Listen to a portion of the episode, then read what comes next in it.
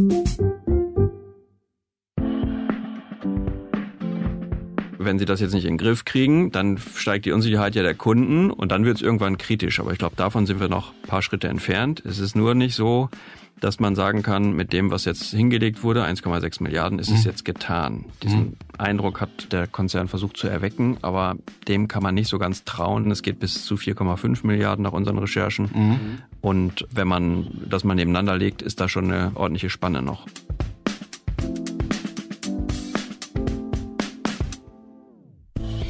Herzlich willkommen zum Manager Magazin Podcast Das Thema. Mein Name ist Sven Klausen und heute wollen wir über ein Thema informieren, das es so, zumindest intuitiv, eigentlich gar nicht geben sollte. Es geht um einen großen DAX-Konzern, der mit seinem Geschäftsmodell sich mitten in einem Megatrend bewegt und dennoch in eine so schwere Krise geraten ist, dass man sich ernsthaft Sorgen machen muss und wir eben heute darüber informieren müssen. Ich rede von Siemens Energy, einen der weltweit größten Produzenten unter anderem von Windkraftanlagen auf der See und an Land. Und unser Thema lautet heute also Sorgenfall Siemens Energy, warum der Grünstromkonzern um seine Zukunft kämpfen muss und was das für die Energiewende bedeutet. Damit wir in diese ganzen Verwirbelungen rund um Siemens Energy heute einmal Ordnung bringen, habe ich uns, wie immer, den Experten für dieses Thema aus der Redaktion eingeladen, der in den vergangenen Wochen zur Situation dieses Konzerns recherchiert hat, intensiv recherchiert hat, darf ich sagen. Ich freue mich, dass er heute Morgen hier ist. Klaas Tatje, guten Morgen. Hallo Sven. Klaas, ja, kommen wir mal gleich zum augenfälligsten Grund, warum du dich in das Thema Siemens Energy so reingewühlt hast. Der 22. Juni war ein denkwürdiger Tag. Was war passiert? Ja, an dem Abend ging eine Ad-Hoc-Meldung online von Siemens Energy. Da hieß es relativ lapidar in diesen Zeiten, er zieht die Gewinnprognose zurück, der Konzern. Aber dann war da ein Sätzchen, das für Wirbel sorgte, nämlich, dass Schäden und Kosten infolge von Qualitätsproblemen bei der Windenergie voraussichtlich über eine Milliarde kosten. Und das ist ein sehr dehnbarer Begriff. Der sorgte dann in der Folge dafür, dass der Aktienkurs um über 30 Prozent abschmierte am nächsten Morgen. Und das lag eben auch daran, dass es dann noch weiter heißt, genaue Einschätzung können wir noch nicht geben, aber bald kommt sie, diese Einschätzung. Und das ist natürlich, Unsicherheit ist immer schwierig für Aktionäre. Ja, jetzt erinnere ich mich äh, daran, dass in der Vergangenheit häufiger mal, jetzt in letzter Zeit nicht mehr so häufig, aber häufiger mal äh, Konzerne auch dann Meldungen gemacht haben, hauptsächlich Autokonzerne, die mussten dann einzelne Modelle wegen Qualitätsmängeln zurückrufen und haben gesagt, da ist irgendwas beim Airbag, stimmt nicht und wir müssen das reparieren. Und da war auch nie die Rede davon, wie viel Kosten das jetzt äh, verursacht. Dennoch ist der Kurs nicht so ganz äh, gleich so zusammengekracht, wie bei Energy. Also was ist da die Besonderheit? Ja, die Besonderheit ist, man weiß nicht, wie schlimm wird's denn jetzt. Mittlerweile weiß man, es sind möglicherweise nicht ganz so viele äh, Windräder betroffen, wie anfangs vermutet, aber ein einzelnes Auto versorgt eben auch nicht 20.000 Haushalte mit Strom. Mhm. Und diese Windräder sind ja nicht mehr die, die man so kennt, die irgendwo an der A7 stehen, sondern das sind Riesendinger, die eben teilweise bis zu 200 Meter hoch werden, deutlich über 100 auf jeden Fall und die 30.000 Teile haben. Das heißt, wenn da was schief läuft, dann richtig und dann wird's eben teuer. Okay. Dann lass uns mal kurz erklären, bevor wir da noch tiefer in das Problem einsteigen und klären, was daraus jetzt noch werden kann für den Konzern, was Siemens Energy eigentlich ist. Also ganz offensichtlich nicht Siemens. Nee, es war mal Teil von Siemens. Und dann hat sich der damalige Siemens-Chef Joe Kaeser diese Geschichte überlegt, mit der man den Kapitalmarkt beeindrucken kann, nämlich viele kleine Schiffe sind schneller als ein großer Tanker. Das kam gut an, das kommt ja immer noch gut an, diese Story. Mhm. Und das bedeutet, man filetiert große Konglomerate in einzelne Einheiten. Zum Beispiel bei Siemens lässt man diesen Stammkonzern im Grunde, das Industriegeschäft und das Geschäft mit, mit diesen äh, Fabriklösungen, das lässt man als eines. Dann hat man Healthineers, wo es vor allen Dingen um Röntgenapparate geht und auch die Geräte für Magnetresonanztomographen, heißt glaube ich, mhm. MRTs, wie man mhm. sie kennt.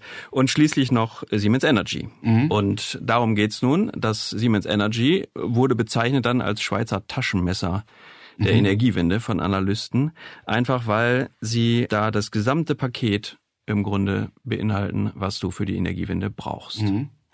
Das hört sich wirklich gut an, Schweizer Taschenmesser, äh, weiß ich aus eigener Erfahrung. Äh, hat jeder gerne. Hat jeder gerne, hat man immer gern dabei, löst viele Probleme und wenn das sogar die Energiewende löst, umso besser. Warum kann man nicht, selbst wenn da bis zu 20.000 Teile drin sind, sagtest du gerade, wusste ich auch nicht, in so, einer, in so einem Windrad. 30.000 sogar. 30.000 sogar. Ja. Äh, Wird es im Laufe des Podcasts jetzt immer mehr? oder? nee, nee, das sind 30. 30. Okay, gut. gut. Ähm, warum kann man nicht Probleme erkennen, Probleme äh, beheben und weiter geht's? Warum ist das so problematisch für den. Ja, das Problem ist, dass sie jetzt im laufenden Betrieb erst ermitteln werden, was da genau schief läuft. Also mhm. es gibt Probleme mit den Rotorblättern, das weiß man. Das werden ja in vielfachen Schichten geklebt.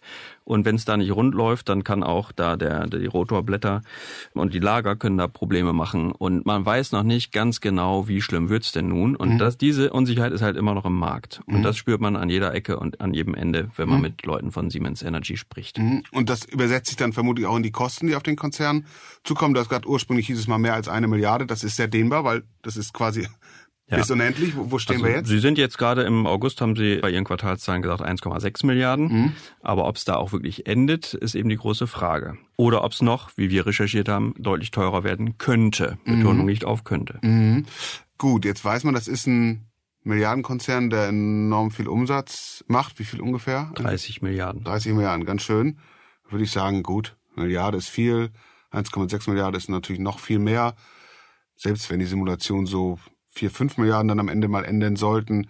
Ist viel Geld, aber doch machbar, oder? Ja, aber was ist, wenn die ganze Erzählung dann flöten geht? Wenn du mhm. also sagst, das Besondere an, an Gamesa jetzt gerade ist nicht der Umsatz, der heute da ist. Gamesa? Siemens Gamesa, also, der, ja. der Windkrafttochter, ja. sondern das Besondere ist diese sogenannte Book-to-Bill-Ratio, mhm. also die schon eingesammelten Geschäfte, mhm. die nur noch abgearbeitet werden müssen mhm. im Vergleich zum Umsatz. Da ist die Ratio dabei, glaube ich, drei oder vier. Mhm. Und in anderen Geschäftsfeldern ist sie eins zu eins. Also der mhm. Umsatz von heute, der geht so weiter in die Zukunft. Aber mhm. das ist eben Wachstumsmarkt und da ist enorm Musik drin. Und wenn die jetzt Probleme heute haben, denken vielleicht manche Kunden, oh, da lasse ich lieber die Finger von, gehe ich doch zu General Electric oder gleich zu den Chinesen. Okay, verstehe. Also das Problem von heute zeigt vielleicht nur einen Bruchteil dessen, was dann auf den Konzern zukommen könnte, weil die sich möglicherweise abwenden. Du hast die Konkurrenzsituation angesprochen. Wir kennen das, äh, wir beide sind schon ein bisschen länger dabei. Wir kennen das aus der Solarindustrie. Auch da gab es den politisch gewollten Wunsch, die Solarindustrie hochzuziehen, um die Energiewende damals auch zumindest voranzutreiben. Hat auch gut geklappt. Inzwischen sind die hauptsächlichen Anbieter die wesentlichen in China. Bei der Windkraft ist das jetzt so ähnlich oder kann das noch beschleunigt werden durch die Schwäche von Siemens? Ja, beschleunigt werden kann sowas ja immer. Mhm. Zurzeit sieht's ja eigentlich für Siemens gut aus. Mhm. Das ist ja eben auch der Grund, warum man sagte, ne, Schweizer Taschenmesser mhm. und super Beitrag zur Energiewende. Und im Grunde war es ja so, als Siemens Energy gegründet wurde, war man mitten da drin, Gamesa mhm. zu kaufen, mhm. ursprünglich spanisches Unternehmen und einzuverleiben. Und das hat man eben nur deswegen gemacht, weil man dachte, wenn wir die noch haben, dann ist perfekt. Mhm. Weil das ist Gasturbinengeschäft, das mhm. ist ein Geschäft von gestern, mhm. eigentlich eine Bad Bank, so war die mhm. ursprüngliche Idee. Heute ist es gerade andersrum. So, und jetzt ist halt die Gefahr da, dass ähm, möglicherweise genau dieses Kalkül nicht aufgeht. Also ist Eile geboten. Äh, wie will Siemens Energy da jetzt rauskommen, dieser problematischen Situation, damit sich da nicht Kunden abwenden und wesentliche Teile des Schweizer Taschenmessers verrosten. Ja, oder stumpf werden. Oder stumpf werden. Die ja. äh, große Hoffnung ist ja, dass man das jetzt ganz schnell im Grunde beiseite räumt. Mhm. Ja, Will man ja immer gerne als Konzern, mhm. wenn man ein Problem hat, dass man das analysiert, eine Lösung findet und sagt dem Kunden, das dauert jetzt x Monate, dann ist das wieder alles in Ordnung. Mhm da ist man gerade mittendrin und mhm. hofft, dass man zum Investorentag, der ist Ende November, oder zumindest, wenn man die Kapitalmarktzahlen veröffentlicht, mhm. die nächsten, damit auch die Jahreszahlen im November, dass man dann wirklich sagen kann, so sieht's jetzt aus. Mhm. Der Konzern behauptet, es bleibt bei diesen 1,6 Milliarden. Das sind unsere Rückstellungen, die wir gebildet haben. So soll's werden. Ja. Ob das dann so kommt, weiß eben noch keiner. Und das ist das Problem mit diesen Rückstellungen. Mhm. Die werden zwar gebildet und die sind ja auch verlässlich und mhm. testiert und sonst was, aber was heißt das schon? Mhm. Volkswagen hat auch Rückstellung gebildet für einen Dieselskandal, wurde am Ende ein bisschen teurer. Ja. Also man kann es einfach nicht sagen heute. Ja.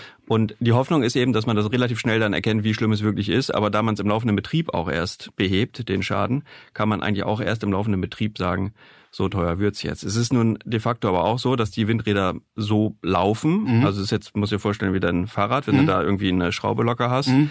dann kannst du auch immer mal weiterfahren, aber mhm. irgendwann eben nicht mehr. Und da sind wir gerade. Kann auch sein, dass du mit der Schraube, mit der lockeren ewig weiterfahren kannst, aber ich würde es dir nicht empfehlen. Nee, weil wenn es dann, gerade wenn sie auch noch am Rad ist, dann kann es richtig schmerzhaft werden. Wie muss man sich diese Aufklärungsarbeiten, von denen du gesprochen hast, vorstellen? Wer sind jetzt im August, November ist nicht mehr so lange hin, gerade wenn man weiß, wie langsam manchmal die Konzernmühlen mahlen. Sind da intern Detektive unterwegs, wurden die Ausschüsse gebildet? Wie funktioniert das?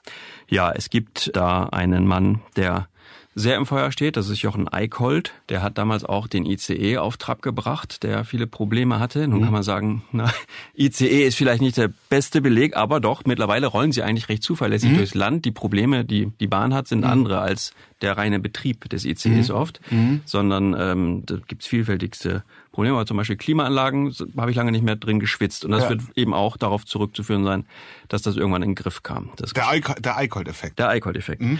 So, und der ist aber jetzt nicht gerade der erfahrenste Windkraftprofi. Das mhm. heißt, da sagen auch manche, ah, kann der das denn überhaupt lösen? Ich denke mal, dass das dann auch, wenn man die richtigen Leute hat, ein Prozessgeschäft ist. Sprich, man muss Dinge aufsetzen und sagen, so und so machen wir das jetzt mhm. und dann wird das abgearbeitet und wenn du da den richtigen an der Spitze hast, kann das schon funktionieren. Mhm.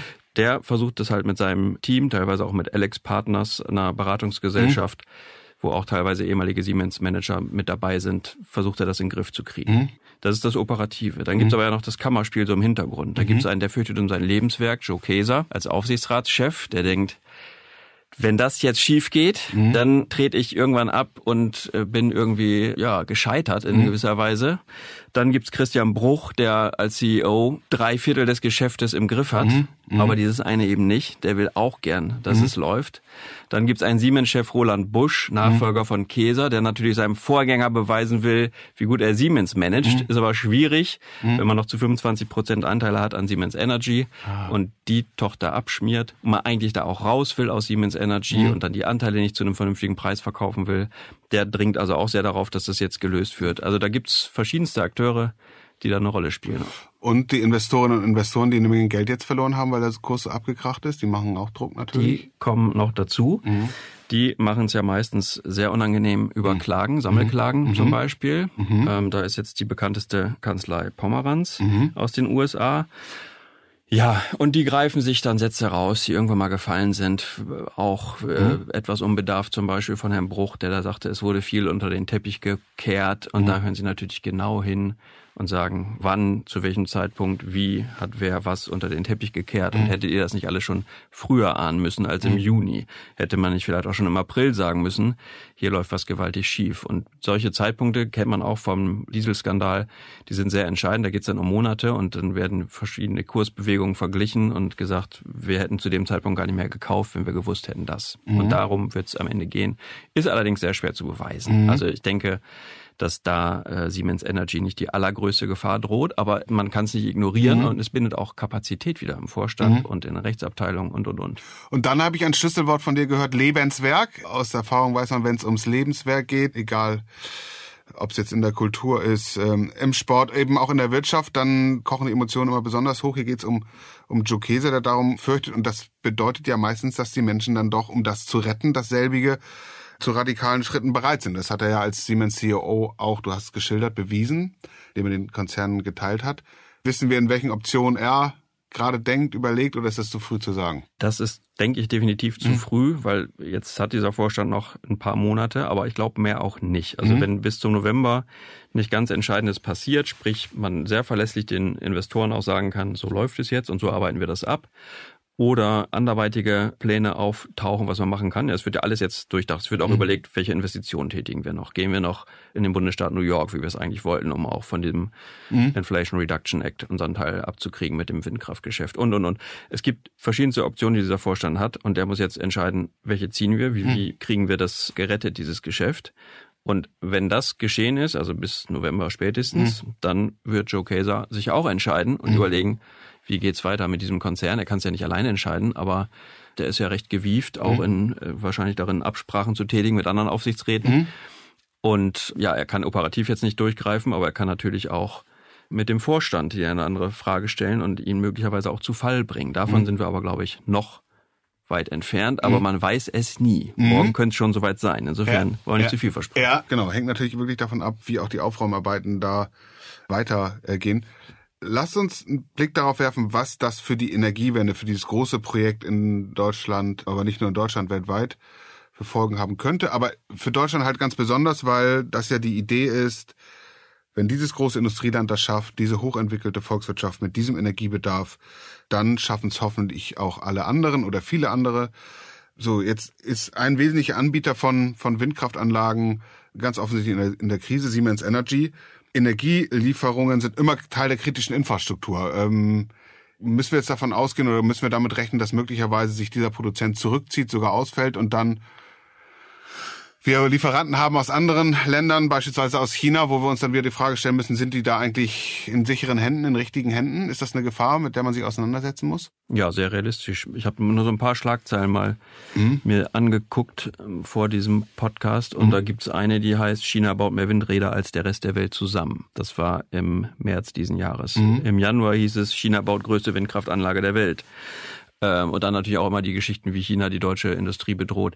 Natürlich ist es eine Gefahr. Und wenn mhm. man mal zum Beispiel flog ich im April nach Shanghai und da mhm. sieht man über der Wüste und über dem Land mhm. Richtung Shanghai überall Windräder stehen. Mhm. Ganz mhm. viel. Mhm. Und das habe ich so früher nie erlebt. Jetzt merkt man wirklich, dass da äh, was passiert. Und das passiert jetzt in China, aber es, natürlich sind sie auch schon hier aktiv und wollen in den Markt und werden das über kurz oder lang auch schaffen. Die EU-Kommission wiederum arbeitet an an Ideen und Regelwerken, dass man das auch in gewisser Weise abschottet. Mhm. Und anders wird es wahrscheinlich auch gar nicht gehen. Ich glaube, der Fehler, der, der mit der Solarindustrie gemacht würde, der wird jetzt kein zweites Mal passieren, zumal man ja weiß, man hat das Gas nicht als sicheren Anker für mhm. auch Stromerzeugung und, und, und.